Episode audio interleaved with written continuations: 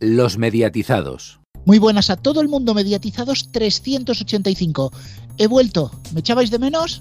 No. Bueno, vamos. De Rubén a Rubén y tiro porque me toca. Es verdad, es verdad. Ya teníamos yo a Rubén la semana pasada también. Yo más o menos entiendo la diferencia entre uno y otro, pero. ¿Sabe, ¿Sabéis lo que me encanta de todo esto? Es que. Llegar al estudio y ver esta cantidad de calor humano en el ambiente. Bueno, sí, tenemos calor humano, pero de, de otro tipo. Bueno, porque somos muchos, pero Rubén, ya sabes que nosotros te queremos mucho. A veces demasiado y todo, te diría. Sí, sí, si después de 10 años me aguantas todavía. En fin, Rubén 2, vuelves a noticias, que lo sepas.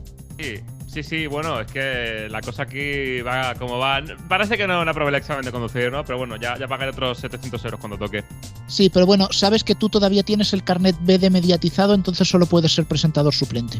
Bueno, no pasa nada. Sí, total, eh, casi que mejor. Esta semana me apetecía descansar un poco con la cantidad de noticias que tenemos. Pues sí, vamos a empezar ya con el informativo de medios, porque si no, no va a dar tiempo. También están Cristian García y Héctor Prades, el que va a empezar hablándonos de Netflix, porque le van a medir la audiencia por Cantar Media, como si fuera un canal. Así es, Netflix se incorpora al sistema de medición de audiencia. Según informó Cantar Media este martes, Netflix se va a incorporar a su sistema de medición de audiencias en streaming cross-platform view disponible en España y Brasil. Así pues, a partir de este mes, Netflix se medirá en su rendimiento multiplataforma junto con redes y plataformas lineales y bajo demanda. En televisión española sigue la controversia con la retransmisión de los Goya con Inés Hernán en RTV Play. Y es que ha dimitido el Consejo de Informativos de Medios Interactivos de RTV tras criticar esa emisión en días anteriores. Si bien los consejeros no concretan el motivo de la dimisión, todo hace indicar que el Consejo siente que ha perdido el apoyo de los trabajadores de informativos. Y la polémica no abandona la corporación y es que la BBC ha anunciado una nueva serie llamada El Ministerio del Tiempo, adaptación de un libro del mismo nombre que aún no se ha publicado y que tiene como argumento el mismo que la serie original de Radio Televisión Española. BBC ha iniciado una investigación sobre el asunto. Amazon ha anunciado a sus abonados que Prime Video en España tendrá el mismo plan de anuncios y suscripciones habilitado desde el 29 de enero en Estados Unidos. Concretamente, desde el 9 de abril, las series y películas de Prime Video incluirán publicidad limitada, según informó la compañía, la cual justifica la decisión indicando que les permitirá seguir invirtiendo en contenido atractivo y continuar aumentando esta inversión en el largo plazo y mantener así la calidad y cantidad de los contenidos en Prime Video, esto dicho textualmente por la compañía. Junto a esto también se ha anunciado que para mantener el plan sin publicidad se deberá de pagar 1,99 euros adicionales al mes al coste de Prime. Semana también complicada en Televisión Canaria, donde eh, en el programa Conecta Canarias se censuró al periodista Francisco Pomares al hablar de la polémica de las mascarillas en el gobierno canario por indicaciones de la dirección. TV Canaria ha descargado responsabilidades en la productora Etiqueta Azul y esta ha indicado que no dio ninguna indicación y lo considera un error absolutamente inadmisible y ha decidido revocar la figura del director del programa. Pues de una sorpresa nos vamos a otra, porque Movistar Plus ha optado por no renovar That's My Jam, el formato presentado originalmente en Estados Unidos por Jimmy Fallon y que en España produce la coproductora y es conducido por Arturo Valls. Sin embargo, el formato tendrá una nueva edición dentro de Televisión Española, sigue así los pasos de Martínez y Hermanos, que fue cancelado el pasado mes de noviembre por la plataforma y rescatado por Mediaset para 4, el cual estrenará el espacio el próximo lunes. Más de 30 grupos de comunicación europeos de 17 países, entre los que se encuentran nombres como Axel Springer, Shipstead o Prensa Ibérica en España, han iniciado acciones legales contra Google por comportamiento contrario a la libre competencia y reclaman indemnizaciones por valor de 2.100 millones de euros. La demanda presentada en el Tribunal de Distrito de Ámsterdam en los Países Bajos cuestiona la actuación de Google a la hora de la tecnología empleada en su buscador para gestionar la publicidad. Bueno, ampliaremos en tertulia, supongo, algunos de tus titulares, pero si quieres más información de la actualidad de los medios, puedes hacerlo en neo.es. Y recuerda que puedes seguirnos en todas las redes sociales, Telegram y WhatsApp, con arroba los mediatizados y arroba neotv. Muy buenas, Antonio. He echado de menos tu frase. Para una semana nada más. Sí, pero como ya estás tan acostumbrado, es como cuando me quejo de la 1. Digo, una semana que no me queje, digo, uy, qué raro. Telecinco. Bueno, vamos a ir saludando al resto de gente que se ha congregado amistosamente en esta mesa. Tenemos por aquí a Alfonso Hernández, muy buenas. Muy buenas. Tenemos aquí una persona a la que no le gusta nada el deporte, Francisco Garrobo. Para nada, y has dicho amistosamente y sin ganas de que nos mande ninguna querella judicial, ¿eh? también te lo digo. Hombre, nos hacemos de querer, de, de querer querellas. Exacto, de querer enviar al juzgado. Y una persona que se ha metido en este embrollo de querellas sin comerlo ni beberlo es nuestro mediatizado con la L de prácticas, Fernando. Muy buenas. Saludos, ¿qué tal? A ver qué pasa con esto con lo otro, lo de más allá, madre mía. Bueno, recuerda que si tienes la L de mediatizado, no puedes hablar a más de 80 por hora, ¿vale? Ok, sí me queda claro. Sí, por si hay que meterle el 3% de ritmo en, en postproducción. Más que 3% de ritmo, a lo mejor vamos a tener que ir a cachitos. De hierro y cromo. De hierro y de cromo, entienda. ¿no?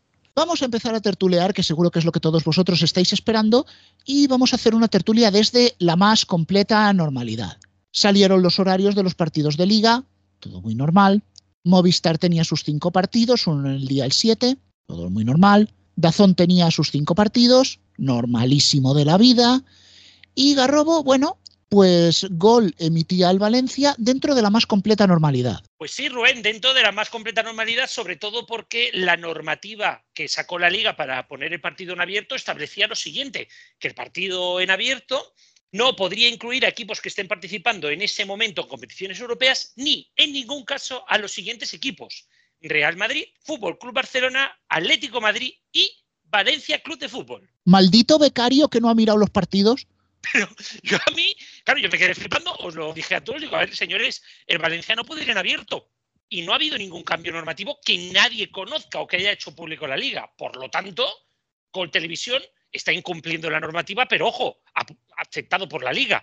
Aquí está pasando algo. Yo al menos no lo entiendo. Bueno, pero yo aquí quiero hacer un pequeño inciso y es que no hace mucho estábamos hablando que se renegociaban derechos con Movistar. Todos dijimos que esto sería por competencia, no tuvo, digamos, no tuvo más trascendencia más allá de lo que salió la CNMC diciendo que podía empujar por el partido, por estos paquetes los operadores en abierto, pero mágicamente un mes después pasa esto.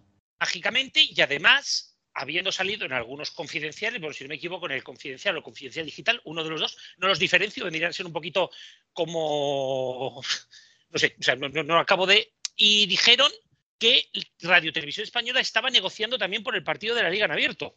Y yo me pregunto, ¿esto? Y ahora es cuando Alfonso va a venir y me va a dar una hostia de realidad. ¿Esto tiene algo que ver?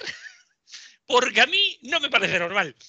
Bueno, yo sí que quiero también hacer otro pequeño inciso aquí, y es que recordamos que la temporada pasada, bueno, la temporada la anterior, cuando salieron a la venta los partidos en abierto, aquí nos quedábamos flipando en colorines de la pasividad de televisión española, es decir, no entró a la puja ni por el partido de primera ni por el de segunda, que llegaba a salir a 40.000 euros el partido y que eran chapas, y yo me quejé bastante por eso. Claro, a mí me sorprendió porque también hay que reconocer que en ese momento Radio Televisión Española tenía muy buena relación con la Real Federación Española de Fútbol, donde estaba en ese momento el señor Piquito, que no se llevaba muy bien con el presidente de la liga, precisamente, em, y que a lo mejor aquí Radio Televisión Española decidiera, bueno, pues apostamos por la Copa y por los partidos de la selección y no por la liga. Una vez saltado este señor de la federación, una vez todos estos movimientos parece que ya están bastante más asentados, que Televisión Española quiera apostar por la liga, potenciar teledeporte, a mí no me sorprendería, pero claro, es que a mí me hace esto duda de decir, bueno, han cambiado algunas normativas para dar paso o permitir la entrada de Televisión Española con algún partido potentillo, sobre todo hacia final de temporada. A mí me hace dudar mucho este movimiento y sobre todo recordemos que esto también viene en la línea y, y con esto termino mi disertación antes de que Alfonso ataque por aquí, y es que la salida de Roures de MediaPro yo creo que ha condenado a Golplay. Recordemos que Gol en abierto es prácticamente un salvavidas del presidente de la liga para poder emitir el partido en abierto que no quería nadie. Ante la salida de media, ante la salida de Roures de MediaPro, MediaPro yo no creo que esté interesado en Gol. Es posible que esto haga de que la liga negocie la baja con Radio y Televisión Española. Pudiera ser. Bueno, sin duda que desapareciese Coldplay sería un drama porque perderíamos la oportunidad de seguir viendo los capítulos del equipo A, MacGyver, el coche fantástico, en fin. Walker Texas Ranger. Efectivamente, también, sí, sí, sí, sí. A mí es que no me queda nada claro, porque por una parte, que den al Valencia es una cosa súper rara, porque como tú decías, eh, por contrato se supone que no puede. Si es que se va a incorporar el año que viene otro canal que den abierto el fútbol de la liga, no creo que tenga mucho que ver con que este año se dé o no Valencia. Eh, por otra parte, yo creo que sería un error que Televisión Española diese los partidos de liga. Yo en algún momento creo que he opinado a favor, pero es que sinceramente al final son partidos que casi se ven más en pago que en abierto. porque además, eh, bueno, a lo mejor Televisión Española sí fijaría un día y una hora fija, que sería lo suyo, pero es que Gol no siempre da el partido en abierto el mismo día y la misma hora, que esa es otra. Sí, eso es una cosa que debería de cambiar, lógicamente, para Televisión Española, por lo menos. Sí, eso sí, hombre, yo, yo, yo creo que sí. Y además es que al final dan en abierto unos partidos que no valen un pimiento. Con lo cual gastarse el dinero, aunque sea cuatro duros en eso, no, no lo acabo yo de ver. Pero que sería que esto es un movimiento de la liga para que Televisión Española se anime, y para que pueda dar más equipos. No lo sé, me parece súper raro. También es cierto que a pesar de lo que diga el contrato, el Valencia pues ha perdido caché a lo largo del tiempo, porque los últimos años del Valencia son un desastre, este año un poco menos, pero los últimos son un desastre. Y no sé, la verdad es que es todo bastante raro. Raro y yo personalmente no entiendo absolutamente nada. Yo es que también te digo de fútbol ando muy justico de conocimiento, pero eh, el tema es que aquí se abre un aquí se abre un paradigma que bueno lleva ya abriéndose tiempo, tiempo, tiempo. Llevamos ya unos añitos, sobre todo desde la pandemia, que empezó a ser un run de confidenciales de si iba a vender Vocento, que si iba a vender unidad editorial sus licencias de TDT, con, aprovechando la coyuntura de la pandemia. Al final vendió Vocento y se las ha quedado Squirrel. Eh, y todo esto a, a, las puertas de una renovación de licencias que hay para 2025 que al cumplirse los 15 años de la concesión, que la concesión que se eh, puso en 2010, eh, tendrían que renovar todas las tendrían que renovarse todas las licencias de primera de, la primera instancia, ¿no? De Antena 3, eh, Tele5 y en este caso también de Veo y TV. En este caso, en este punto, esto no me cuadra por ningún lado. ¿Qué va a pasar entonces con ese canal? ¿Qué va a hacer el gobierno de aquí a futuro? ¿Hay algún plan para, no sé, mm, regularizar lo que... Regularizar todo el pifostio que había con, por ejemplo, con lo que se ha estado diciendo también estos años de esos problemas de, mm, de regulación, que hay algunos canales que están en la cuerda floja porque no se sabe si son ilegales del todo. Pasó que ya con los nueve canales se decretó ya el Tribunal Supremo, pero quedan los demás entonces, mm, los demás siguen ahí en un limbo y porque separaron la, separó la demanda y tal. Aún todo esto es un desconcierto absoluto. Yo pedía paso para lo del Valencia porque mmm, revisé por qué podía seguir esa norma. Em, supongo que será porque Valencia es la tercera ciudad más poblada de España, ¿no? Y también porque ahora, de momento, de momento, es el cuarto equipo en la clasificación histórica por detrás de Madrid, Barcelona y Atlético de Madrid. Aunque el Atlético de Bilbao, ojo, está a pocos puntos. La temporada que viene lo podría superar y podría ser Valencia quinto equipo, por lo que si próximamente hubiera una revisión de esa, de esa cláusula, podrían meter al Atlético de Bilbao en lugar del Valencia. Atlético de Bilbao contra el Girona, que hizo casi un millón de espectadores en, en el partido en abierto en, en gol. Ojo, segundo contra quinto. Fijaros que yo voy a dar una vuelta de tuerca más y te lo voy a proponer a ti, Garrobo, que estás hoy con las conspiranoias. Hablaba yo antes de la pasividad de televisión española de no entrar a la puja de primera ni de segunda. Viendo todo lo que ha sucedido institucionalmente, ¿tú crees que pudo haber alguna consigna para decirle a televisión española no te metas que se lo coma MediaPro? Sí, pero yo no creo que fuera tanto porque fuera MediaPro, sino es que se lo coma la liga. O sea, sí, la cosa era muy sencilla. Eh, la liga estaba dominada en ese momento por Roures y por el presidente de la liga y estaban en, confrontación directa con la Real Federación Española de Fútbol, que tenía muy buena relación en ese momento y a día de hoy la sigue teniendo con Radio y Televisión Española. Que aquí alguien le dijera a Radio y Televisión Española no te metas en las pujas de la liga si quieres que nosotros no negociemos con Telecinco, que siempre está deseando comprar cosas así, sobre todo ahora, no me sorprendería. Por eso estoy diciendo que creo que aquí pueden haber habido otros movimientos detrás que no conocemos y que una vez caído, eh, una vez caído el presidente de la Real Federación, pudiera facilitar estos acuerdos, ¿no? Por eso decía que aquí podía haber mucho más. En cuanto a lo de Gol, yo lo que creo es que Golplay tiene los días contados. Esto no significa que MediaPro no se quiera quedar con la licencia. O sea, sí. A mí no me sorprendería que MediaPro decida, oye, pues mira, sigo alquilando aquí y monto un canal de series de entretenimiento de cosas mías. Vale, me parecería muy bien.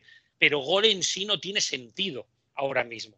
Para emitir únicamente, pero no por nada, ¿eh? No porque no tengan, pues bueno, tienen sus programas deportivos que funcionan regular y no porque no tengan personas potentes para hacerlas funcionar. Y el partido, como bien decís, tal. Pero yo creo que también el partido tenía muchos problemas de audiencia en gran parte porque se metían en SD. ¿Quién iba a poner gol en SD teniendo el fútbol en pago?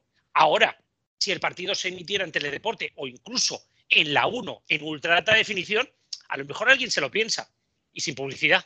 Por eso digo de que yo no lo valoraría igual la audiencia que tiene Gol a la que podría conseguir en televisión española. Pero bueno, el mundo del deporte se mueve y no es solo en abierto, porque yo cumplí mi costumbre, que a Garrobo le encanta, de meterme a las once y media en las plataformas de deporte a ver qué hay. Sí. Ah. No tienes nada mejor que hacer por las noches tú. Sí, sí. Además, ya tengo mis fans. Ya me preguntan que si me he metido a Dazón, a la Liga o a donde sea. Bien. Eh, lo que sí que hemos podido ver es que la Liga Plus o Plus o como se diga, ha sumado como competición la Liga de Baloncesto Argentino. También hemos visto que o bien en el canal Fast o bien a través del YouTube de la Liga, estamos viendo en abierto varios partidos de la Copa Libertadores. Es más, Eurovisión Sport ha lanzado ya su primera retransmisión en castellano, que ha sido de atletismo de Albufeira 2024. Más allá de los, de los movimientos que hay en el deporte gratuito en streaming, más allá de lo que podamos pensar si son deportes de primera o segunda fila, yo voy a lanzar una pregunta, te lo decía Garrobo a la hora del café el otro día y lo voy a decir aquí ya delante de todos los oyentes. ¿Podemos empezar a decir ya que al fan del deporte lo han echado de la tele en abierto? Pues sí, Rubén, yo creo que yo creo que sí que lo han expulsado de la televisión en abierto lineal y pues esto se está concentrando ya en la del pago con los grandes eventos y los eventos más pequeños que antes se dejaban de emitir, ahora parece que tienen una segunda posibilidad de ventana a través de las plataformas gratuitas, como en este caso podían ser Dazón en su parte abierta, la Liga Plus o Eurovisión Sport, que eran eventos que a veces Teledeporte no emitía. Pues a riesgo de ser abuelo cebolleta, yo estoy viendo que lo de Eurovisión Sport va tomando forma y me trae recuerdos. Me trae recuerdos de aquellos finales de los 80, cuando lo, las televisiones públicas agrupadas en la EBU o en la UER decidieron crear algo de deporte que pudiera ser conjuntamente y a nivel europeo. ¿Sabéis cómo se llamó aquello? Eurosport. Ah, Como Euronews en su momento, eran Eurosport y Euronews. sí, sí, casi abuelo cebolleta, sí. Esos buenos tiempos. Sí, no me acordaba que es verdad que Eurosport había estado en manos de la UER, es verdad. Es que nació en manos de la UER y es que yo estaba viendo esto y digo, es que siento como el nacer de Eurosport otra vez. Pero, bueno. hay, a lo mejor hay alguien que tiene la intención de eso, ¿eh? visto que además Eurosport ha perdido totalmente la línea y que no podríamos descartar en ningún momento la desaparición en favor de alguna marca de- del grupo Warner Bros. Discovery. Bueno, de momento lo del cambio de nombre son conjeturas. Cristian, creo que quieres añadir algo.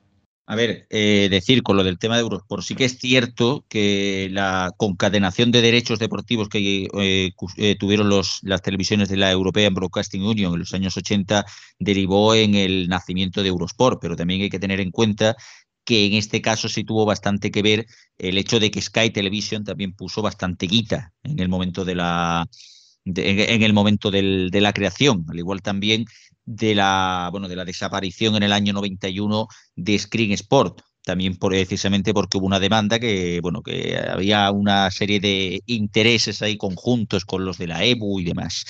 A ver, con respecto a lo que dices de lo de que Eurosport puede ser que crezca a través de, Euro- eh, de Eurovisión Sport y lo del tema de Warner Bros. Discovery, bueno, hay que citar lo que ha pasado esta semana, que finalmente ha quedado como rumor, por eso no lo hemos puesto en noticia, de que se rumoreaba, de que había estos rumores en bolsa, de que Warner Bros. Discovery podía fusionarse con Paramount. Mm, Vista la situación del grupo, a pesar de un buen trimestre por parte de Max, mm, no descartemos que a lo mejor Eurosport vaya al carrera. ¿no? En cuanto, ya ahí sí que no me atrevo a asumirlo, pero pueden cambiar mucho las cosas en los próximos dos años. Pues bueno, lo que no son rumores, son realidades, es los eventos deportivos que tiene Alfonso apuntados aquí en el folio, ¿no? Pues sí, efectivamente, Rubén, aquí tengo unos apuntes con todo el deporte que podremos ver este fin de semana. En principio, la Fórmula 1 es la gran noticia porque vuelve esta temporada 2024. Gran Premio de Bahrein que podremos ver este sábado, sí, este sábado a las 4 de la tarde con el equipo habitual de Dazón que un año más emitirá el Mundial capitaneado por Antonio Lobato. En España se pone en juego la jornada número 27 de Liga. Esta es la tercera jornada del año que tiene derecho a dar en exclusiva Movistar Plus. El sábado a las 9 de la noche se disputa el Valencia Real Madrid y se podrá ver en el canal Movistar Plus. Y el domingo tendremos a las 4 y cuarto el Atlético de Madrid Betis y a las 9 de la noche el Athletic de Bilbao Barcelona. Del fútbol internacional destacamos el Manchester City Manchester United el domingo a las 4 y media por Dazón. En baloncesto vuelve la Euroliga con, por ejemplo, un Barça Mónaco el viernes a las 9 menos cuarto en el canal Movistar Plus. Y en la NBA tendremos el domingo a las 9 y media un Boston Celtics Golden State Warriors en el canal Vamos. Por último, la semana que viene se empiezan a resolver los octavos de final de Liga de Campeones y comienzan los octavos de final de Liga Europa. El martes tendremos la Real Sociedad contra el PSG en Liga de Campeones por Movistar Plus. El miércoles Real Madrid Leipzig por el canal Movistar Plus y ya en Liga Europa tendremos el jueves al Villarreal. Muchas gracias, Alfonso. Hay algo que nos quedó pendiente la semana pasada. Con tanto fallecimiento no quisimos convertir el programa en un velatorio y hemos reservado para hoy el sonido de Fernando Delgado. Un homenaje a este periodista que ya nos ha dejado. Para ciego, todo tuyo. Nos han dejado en este mes de febrero de 2024 personalidades muy importantes en el medio de comunicación español. Ya lo hicimos recientemente con Bartolomé Bertrán, pero tenemos que hablar esta semana de otro referente informativo, sobre todo en Radio Nacional de España, en la cadena serie y también incluso en Teleexpo. Hablamos de Fernando Blas González Delgado.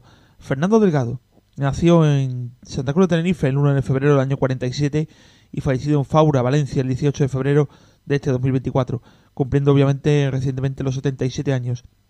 Es licenciado en Ciencia de la Información, en Periodismo y ha colaborado entre otros con el diario El País, Pueblo o Informaciones, especializándose en la crítica literaria y cultural y pasa a tener plaza en Radio Nacional de España trasladándose a Madrid en los años 70. Ha sido director de Radio Nacional de España en dos ocasiones, de 1982 a 1986 y de 1990 a 1991, supliendo la primera etapa a Eduardo Sotillos, que luego le sustituyó, y después a Enrique Sopena, siendo sustituido por Diego Carcedo, e incluso fue director de Radio 3 en 1981, pero también estuvo en departamentos cercanos a Radio Exterior de España en sus inicios.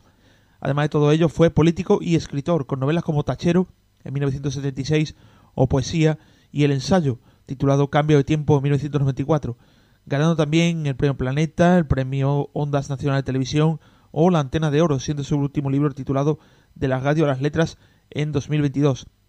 Entrando de lleno en su faceta de comunicador a partir de los años 90, en 1991 fue nombrado director de Expo, la sociedad audiovisual dedicada a la Exposición Universal de Sevilla, que llevaría a cabo entre Televisión Española y Canal Sur. Aquí lo vimos presentando el especial Fue en Sevilla de otoño de 1992. Hoy hace 176 eh, días desde que se inauguró a las afueras de este monasterio, en las puertas de este monasterio, la Exposición Universal de Sevilla. Desde entonces, día tras día, Sevilla ha dado la bienvenida a los países participantes en este mismo lugar. Sus jefes de Estado, sus primeros ministros o sus representaciones diversas han firmado en el libro de honor, se han izado aquí sus banderas y nosotros hemos ido elaborando día a día nuestro particular álbum de fotos. En televisión estuvo también otros tres años eh, del 93 al 96 en el fin de semana junto con María Ascario, principalmente en sus ediciones informativas. Aquí podemos oírle presentando noticias en aquel tiempo donde por un lado hizo muchas en exteriores, como en la boda de la infanta Elena, o pequeños avances informativos derivados del fútbol del fin de semana o de eventos en aquellos tres años.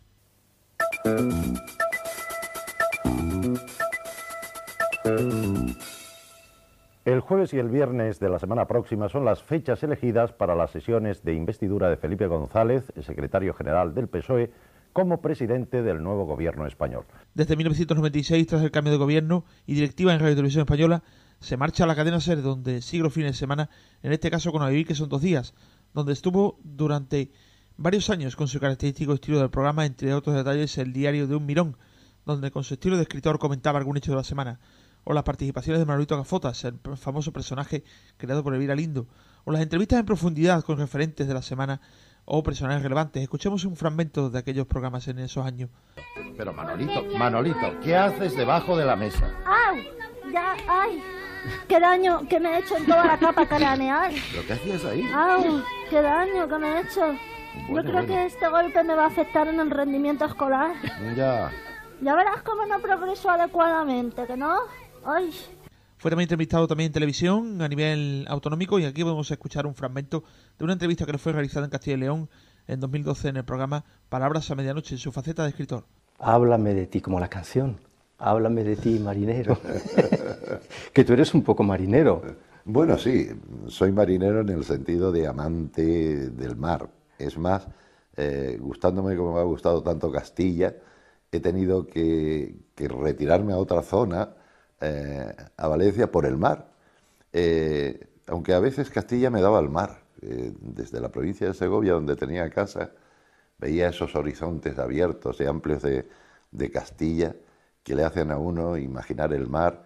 Aquí finalmente lo vimos en televisión española, de nuevo en 2015 en el programa Millennium, presentado por Ramón Colón en la 2. ¿Santa Teresa formaba parte de tus clásicos? Pues mira, yo Santa Teresa la desconocía bastante. Bien, es verdad que eh, hace 40 años que me propuse eh, hacer la novela sobre San Juan, que terminó siendo la novela sobre Santa Teresa.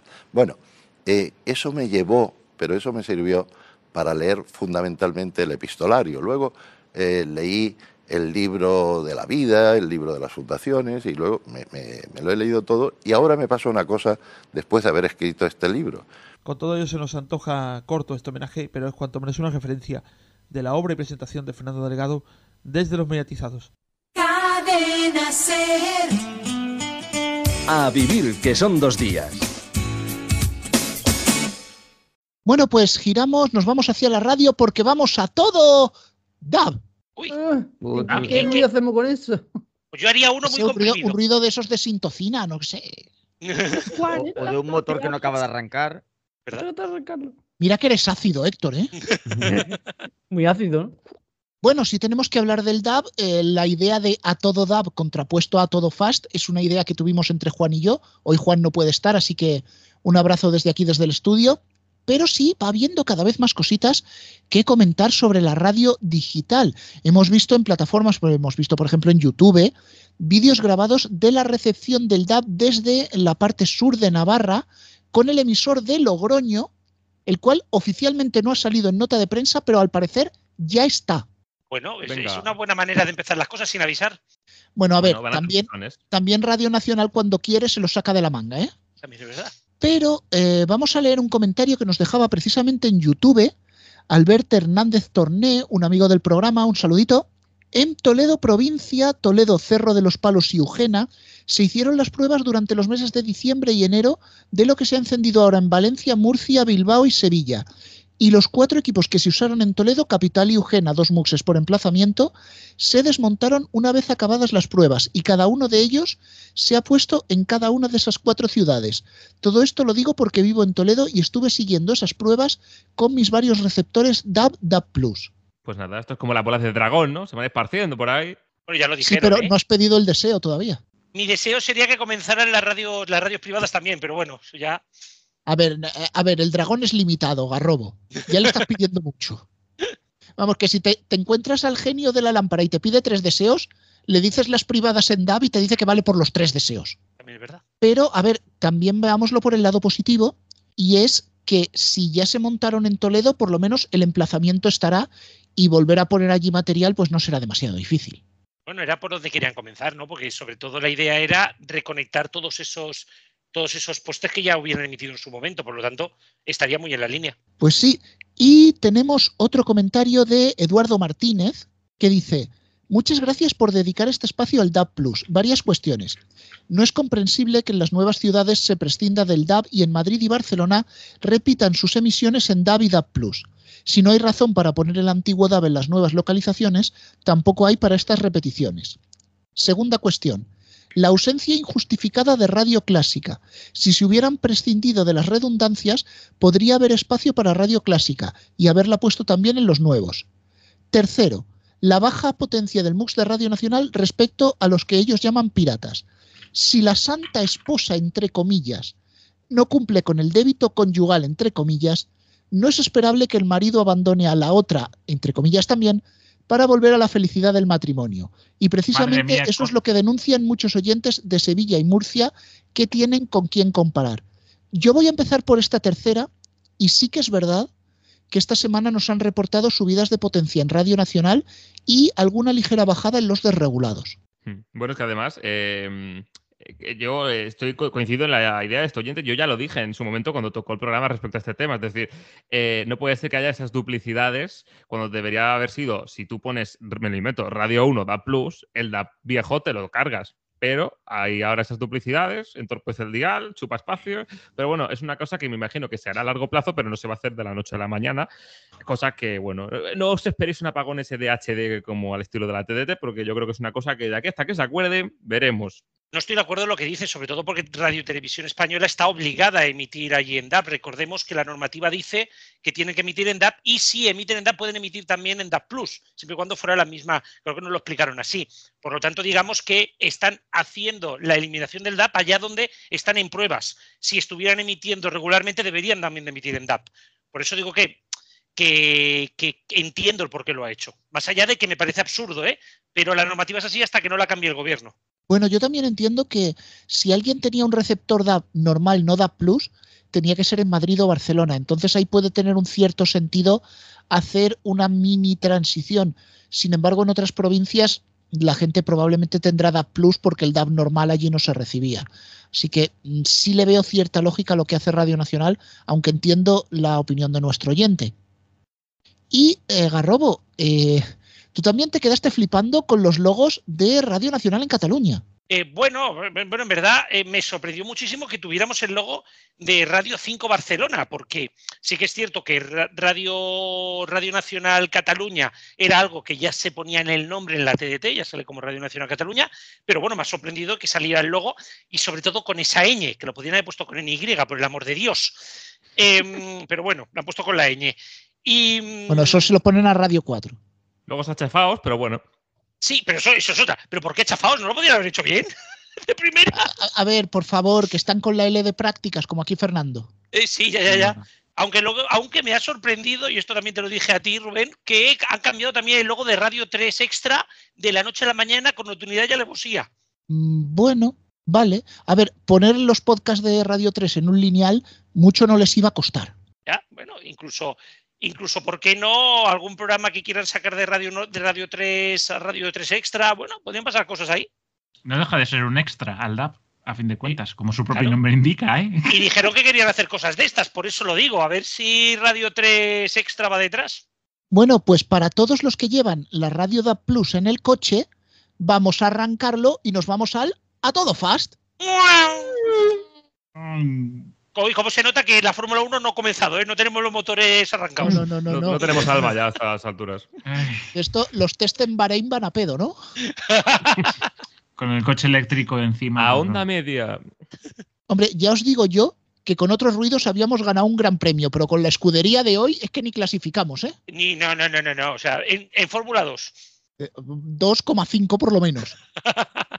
Bueno, me alegro de esta sección porque por fin voy a poder hablar de la entrevista de Samsung que me preparé hace tres semanas. Pero ya eh, a ver, fue culpa tuya porque no ha pasado nada en las últimas dos semanas. Sí, sobre todo tú ya por decirlo. Entre Garrobo con que no va a pasar nada y Alfonso con el carrusel funerario barra, vaya programita que llevamos, por Dios, qué desbarro.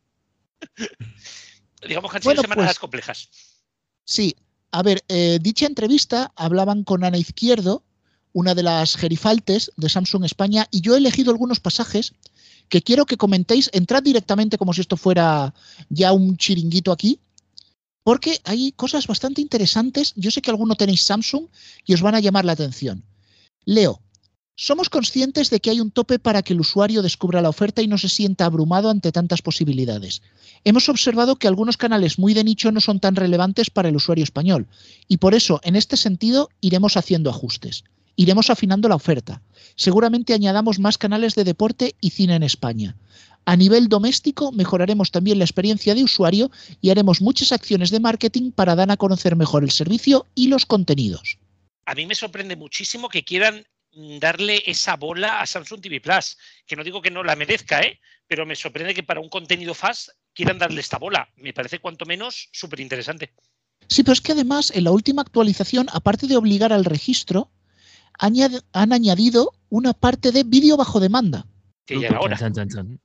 Sin embargo, a ver, yo sigo, yo sigo con la cabeza en lo mío de que hablan de que son canales muy, muy de nicho, no sé qué y no sé cuántos, no son tan relevantes para el usuario español.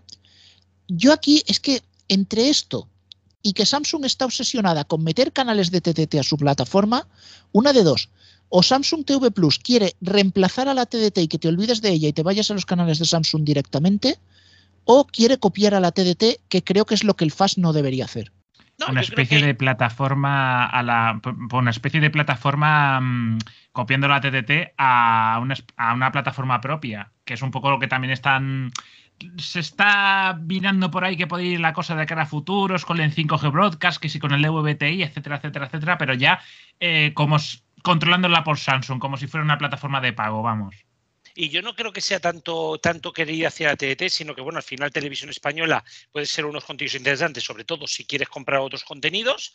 Y las autonómicas SAT, a mí me parece un contenido súper interesante. Yo no creo que vaya tanto allá, sino que han aprovechado aquello que tienen a mano y gratis pues para poder llenar con más contenidos la plataforma.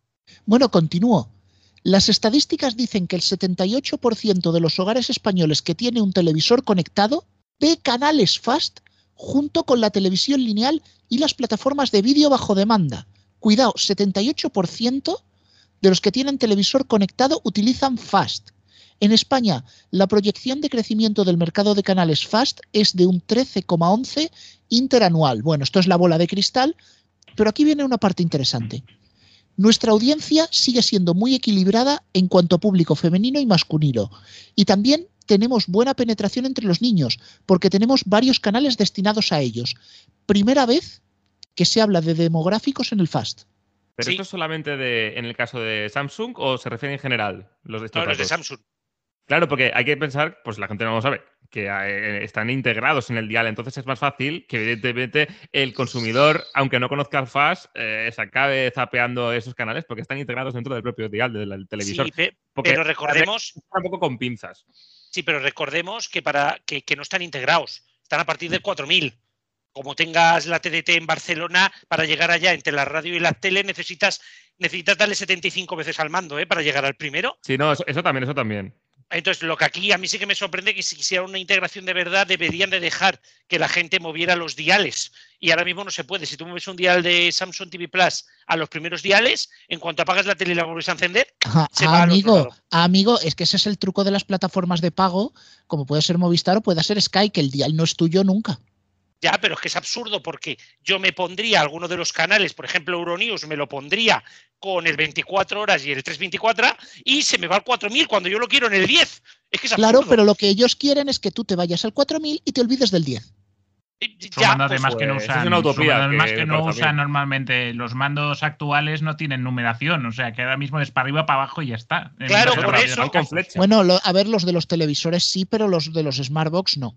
Pues yo de, el de Samsung voy para arriba y para abajo. Yo lo que me pregunto de todo esto es, eh, Pluto TV eh, todavía sigue teniendo acuerdo con Samsung en algunos canales. ¿Se están preparando para una independencia en algún momento? No lo creo porque Pluto TV está añadiendo sus canales a otros operadores, por ejemplo el caso de Xiaomi. Entonces yo creo que ese servicio es más para enganchar a gente, sacar un dinerillo extra en otras plataformas y decirles, oye, estoy aquí, si quieres más, bájate mi aplicación, que ahí es donde me interesa que tú estés. Para Moon, lo de siempre. Bueno, y por último, también un pasaje hablando de publicidad. Sí, también hemos registrado un crecimiento en facturación publicitaria. Además, en 2023 hemos introducido los pre-rolls en algunos canales. Yo no lo he visto.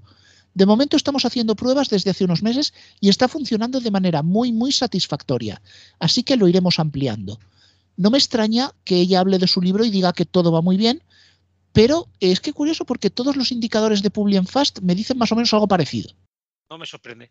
Bueno, no sé si aquí en este caso cobrarán un euro 99 también por los pre-rolls, pero no creo. bueno, bueno, no, no, no les des ideas que si no la vamos a liar. Y por último, me quiero hacer eco de una queja de los espectadores de Pluto TV sobre el nuevo canal Pluto TV Zombies. Y es que este canal solo emite a partir de las 11 de la noche.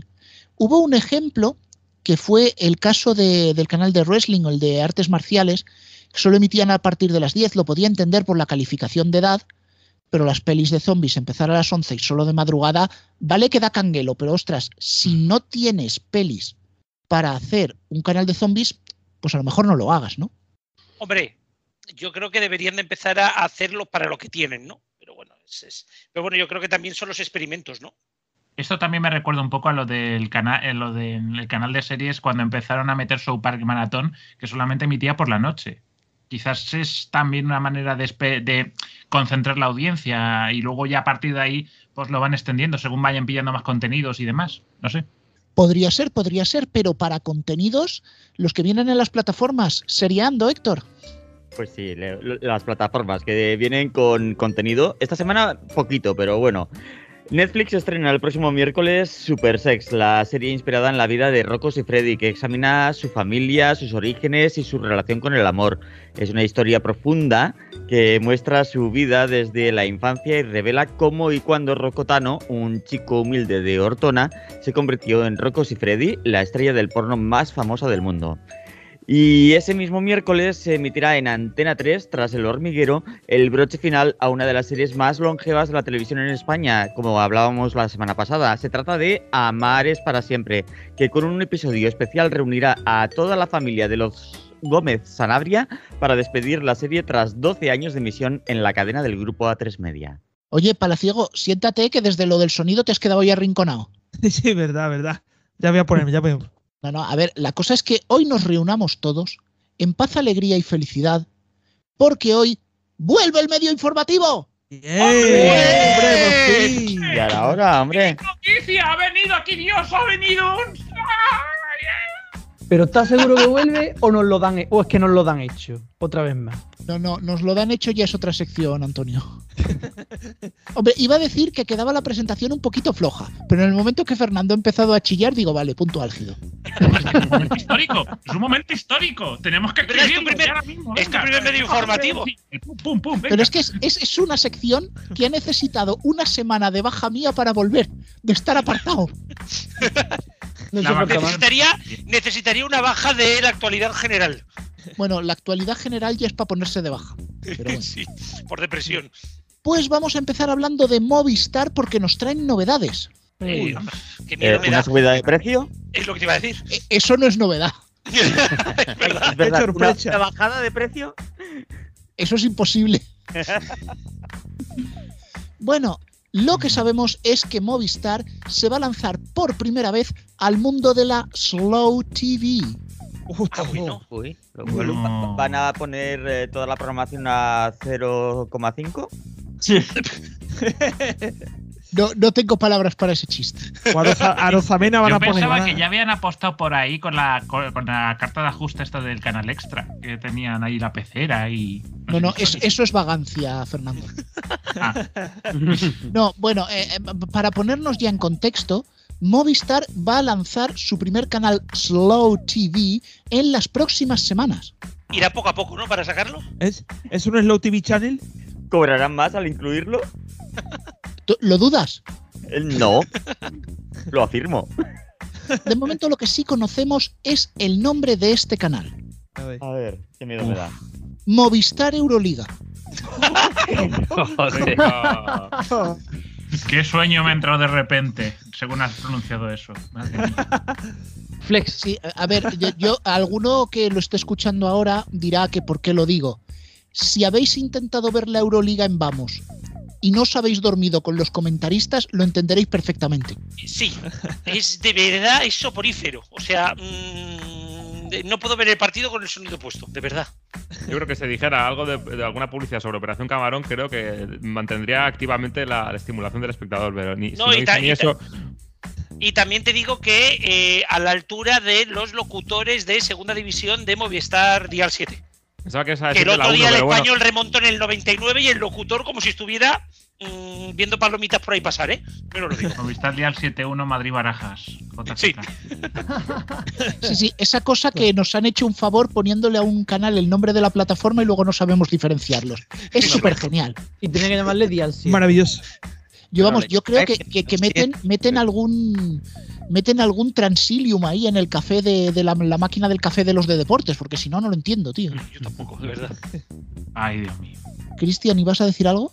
Sí, no, lo que iba a decir es que Canal Dial 7 lo llama él. El nombre del canal es Canal Movistar Plus, pero bueno. Sí, pero Bueno, yo mm, prefiero Pero vamos decir a ver, es, 7. es canal Movistar Plus en Movistar Plus por Movistar Plus. Exacto. Que lo que hace que era haberle llamado Movistar Wii Wii. Wii. No es un canal, es un trabalenguas. Oye, ¿y para verlo hay que estar abonado a Movistar Plus? Efectivamente. A Claro. la de Movistar Plus o la plataforma Movistar Plus. No, pero te lo, te lo ves en un Todo Plus claro. Sin embargo, sin embargo, sin embargo, no todos son buenas noticias. Eh, eh, televideo, por favor, deja de mirar el, el dial de Movistar, que lo estoy viendo ahí en la ventanita. Y yo también. Ah, vale. Me estás Quería- mareando. Quería mirar cómo se llamaba. No, se llama Movistar Plus. Yo estaba viendo, digo, bueno, pues Se nada. se llama Telefónico por Movistar Plus. Siguiente pregunta. Siempre telefónico. Pero, pero, pero, no todos son buenas noticias para Movistar. Bueno, No me imaginaba. ¿Hay alguna buena? Algo ha, ha vuelto a echar más gente. Eh, bueno, se ve venir porque el canal Movistar Originales cesará su emisión. Así. Ah, sí. Sí, me la, imagino. la- la producción de contenido original es muy cara y lo sabéis. Entonces, claro, llega un momento que las cuentas no dan. Y en lugar de contenido original, ¿van a hacer como la la BBC plagiando series? No les des ideas, pero no te preocupes porque Movistar ya tiene un sustituto para Movistar originales y además sustancialmente más barato. Movistar documentales. Movistar copias. cartada ajuste. Movistar, Movistar orinales. Esa, esa no la vimos venir, ¿eh? No, No, no. Además, este canal cumple con los requerimientos de exclusividad que, eh, que ex- que exige Movistar, porque claro, será el único canal dedicado a los orinales en toda la televisión de España. Es exclusivo. Mundial, diría, ¿eh? No me quiero ni imaginar de dónde van a sacar las imágenes de los orinales. De Movi- los hospitales, Está mayoritariamente. Duchamp, ¿no? Mar- Marcial Duchamp, ¿no? Sí, yo tengo. dependiendo de qué baños. Po- Ah. Dependiendo de qué baños podría llegar a ser porno el canal y todo, también os lo digo. Por eso lo digo. Es porno y a lo Bueno, mejor no ahora sí se podrá digamos. decir que la programación de Movistar es para mearse. Para mear y no echar gota. Lo tenías que decir. Lo mismo que dicen la gente con las subidas. Sin embargo, hay una información que nos falta y es que he preguntado en qué dial va a ir este Movistar Orinales y me han dicho, "Bah, lo del dial si eso ya tal. bueno, Do- en Donde cualquier- caiga la gota. donde caiga. ¿Quién exacto. usa, quién usa los diales a día de hoy si todo es clic, clic, clic, clic, clic? Ah, No, ¿Netflix usan diales? No, ¿por qué tiene que usar Sí. Movistar? A ver. ciertamente, ciertamente Movistar tiene el dial hecho muy a clic, clic, clic, clic, clic, clic. Hombre, Y es con la, no, con la no sé punta del nepe. no sé qué está más liado, el dial de Movistar o cadena dial. No, ahora mismo el dial de Movistar, la cadena dial es ordenadísima comparado con esto. Poco se habla de caenación. No, no hablamos porque cuidamos nuestra salud. O sea, tengo mi seria duda de que no entiendo, o sea, tengo menos ordenado el dial de Movistar que la FM de Barcelona, con eso digo todo. Sí, con la multiplicación analógica. Atención, atención, riesgo de querellita. Bueno, pero tenemos una noticia más y precisamente me, me alegra que hayas hablado de Radio Garrobo porque es una noticia de radio, ya que Antena 3 comienza a ver los beneficios de la radio digital, el DAB. Así. ¿Ah, sí? No, Sí, sí, sí, sí. Eh, bueno, eh, a ver, os explico un poquito la historieta. Resulta que esta semana Gorka Zumeta publicó en su blog un post sobre las verdades de la radio digital y en ella llamaba a las emisoras desreguladas como ocupas con K del espectro radioeléctrico. Claro, en Antena 3 leyeron esto y dijeron, ocupas, hostia, tenemos titular, manda a a Griso, a Vicente Valleza, todo el mundo para allá. ¡Securitas diré, coño! Y a que no, y a que no sabéis cómo han, cómo han Ahora se va a desgallitar en breve. Yo Es que yo, creo que, se, que, que yo creo que se ha ido de la órbita de, de- de- Sí, sí, del ha- ha- micrófono ha- empezado a sonar como un chirrío. Ahí, ven. Es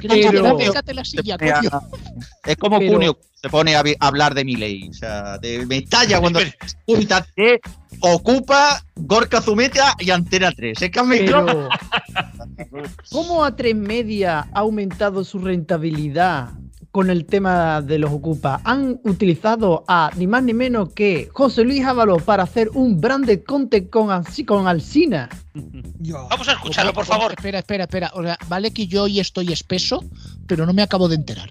Es que tú Rubén estabas, no lo ha dur- es que tú estabas escuchado. durmiendo cuando ha pasado eso. Te- te- te- atención, esto pasó en la entrevista con Alsina de, con José Luis Ábalos. Atención. en el restaurante de este de este ciudadano. Perdona, porque es que ¿sabes qué pasa? Que está usted recibiendo un mensaje en el móvil. Sí, pero es que he dejado la casa cerrada y tratan de entrar y tengo que decirle dónde le he dejado la llave.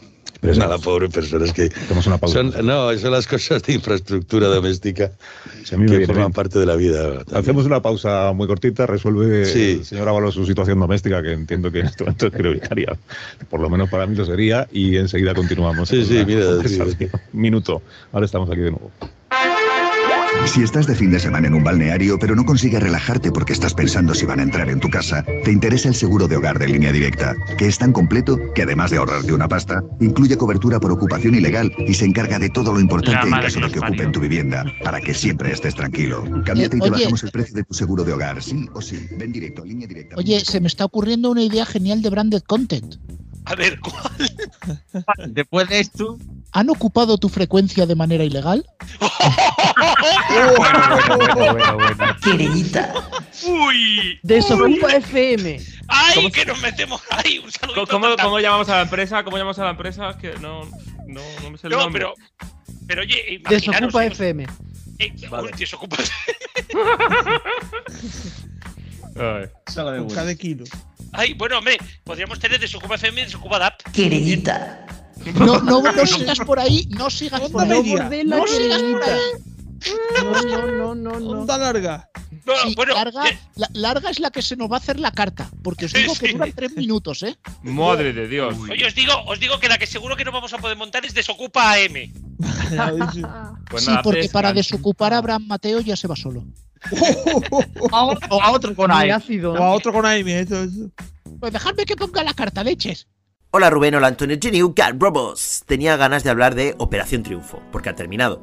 Tengo una amiga que llora por las esquinas porque estaba enganchadísima el 24 horas. Pero la verdad es que en general a mi alrededor la gente no estaba muy enganchada. Antes, Operación Triunfo era un espacio que se veía en familia. Incluso las generaciones posteriores saben quiénes son Chenoa, Rosa, Bisbal, eh, Bustamante, bueno y alguno más. No saben quién es Naim Thomas o Alejandro Parreño, pero saben quiénes eran los principales. Pasaron los años y la cosa tuvo que necesitar de un risto para tener al personal al otro lado. Llegó la versión de 2017 a Televisión Española y tuvimos una edición en la que se tuvieron buenas audiencias más o menos, pero ya no era un programa familiar, ya era un programa para jóvenes. Un programa para jóvenes en una televisión bastante envejecida como Televisión Española. Y ahora en Amazon Prime eh, ha sido una edición donde todo era purpurina, tolerancia, brilli, brilli, pero ya no es una edición que ve toda la familia. De hecho, no conocemos sus audiencias. El esquema era igual que siempre, pero todo como mucho más triste y muy conciso. Es como si vuelves a ver el 1, 2, 3, pero en vez de ver cómo evolucionó, para ser más grande y duradero, pues de moderno a viejo, cuando todo era cutre, corto y muy simple.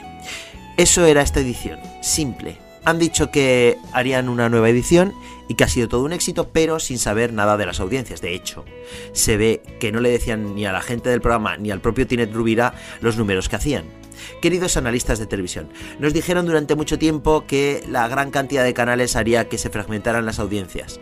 La televisión era casi un elemento vertebrador de la sociedad en cuanto a cultura colectiva. Sin embargo, han pasado los años y sobre todo se han fragmentado las edades de la audiencia. Un producto puede ser exitoso, pero solamente para un sector de la población. Eso han dicho que ha sido muy exitoso, pero no ha terminado, pues casi ni con pena ni con gloria. 100.000 euros para la ganadora y luego, pues nada, ala, ni Eurovisión, ni carrera musical, ni nada. Gracias por venir y esperamos que se te recuerde dentro de, iba a decir un año, ni una semana. Antes los programas de televisión, como sus personajes eran conocidos por todos, peleaban por tener a sus protagonistas durante mucho tiempo, exprimiendo un poco el fenómeno. Ahora sus programas no dan contenido a ningún otro. ¿Quién quiere hablar con Nayara o con Juanjo? Nadie más allá de los de Amazon Prime. Y esa plataforma Prime Video pues no tiene ningún programa para dar continuidad a sus personajes. Los programas necesitan a veces de sus cadenas. Hay programas que no son lo que son sin sus circunstancias. Veremos si hay una segunda edición, pero quizá los participantes sean mucho más conscientes de que van a una academia de vacaciones y que les van a ver sus amigos, sus conocidos y fans del formato, que son muchos, y que son más o menos de su edad. Un Tinder con pluses. Pero nada que les vaya a llevar a la fama. Pero tampoco a ningún fracaso. Las cosas son más modernas, pero menos masivas. La carta cortita, ¿eh? Yo iba a decirle, iba a decirle que muchas gracias por introducir el tema, pero que no me va a dejar eh, Rubén, aunque solo decir que no estoy de acuerdo porque creo que hay una visión que aquí la tiene un poquito, un poquito sesgada y es que precisamente está teniendo mucha difusión, sobre todo en donde los podcasts de jóvenes, que es donde ellos quieren entrar. Robo, dilo tuyo. Dilo tuyo, que estás deseando. La que salía bueno. con el especial. Que- Que el especial ha tenido muy buena audiencia. Ya me hubiera gustado, ya nos gustaría que todo tuviera la audiencia del especial. Yo solo una frase quiero decir. Prefiero un programa corto de 90 minutos a Masterchef. Totalmente. Totalmente. Sí. Estoy muy de acuerdo. y además Bueno, no eran por 90 eso- minutos. Por eso abogamos más allá. muchos y no solo vosotros. Sí, además que no, era, no eran 90 minutos. Si tú lo querías ver con la segunda parte eran dos horas y cuarto, dos horas y 20. O sea, era 90 minutos la parte del programa y luego 45-50 minutos más de la otra parte. Pero bueno, Solo voy a decir una cosa. OT, ¿cuándo ha sido un programa familiar? Y digo en toda la historia, incluyendo T1. joder, toda la vida. Sí. ¿Familiar? De OT1 a OT3, por lo menos.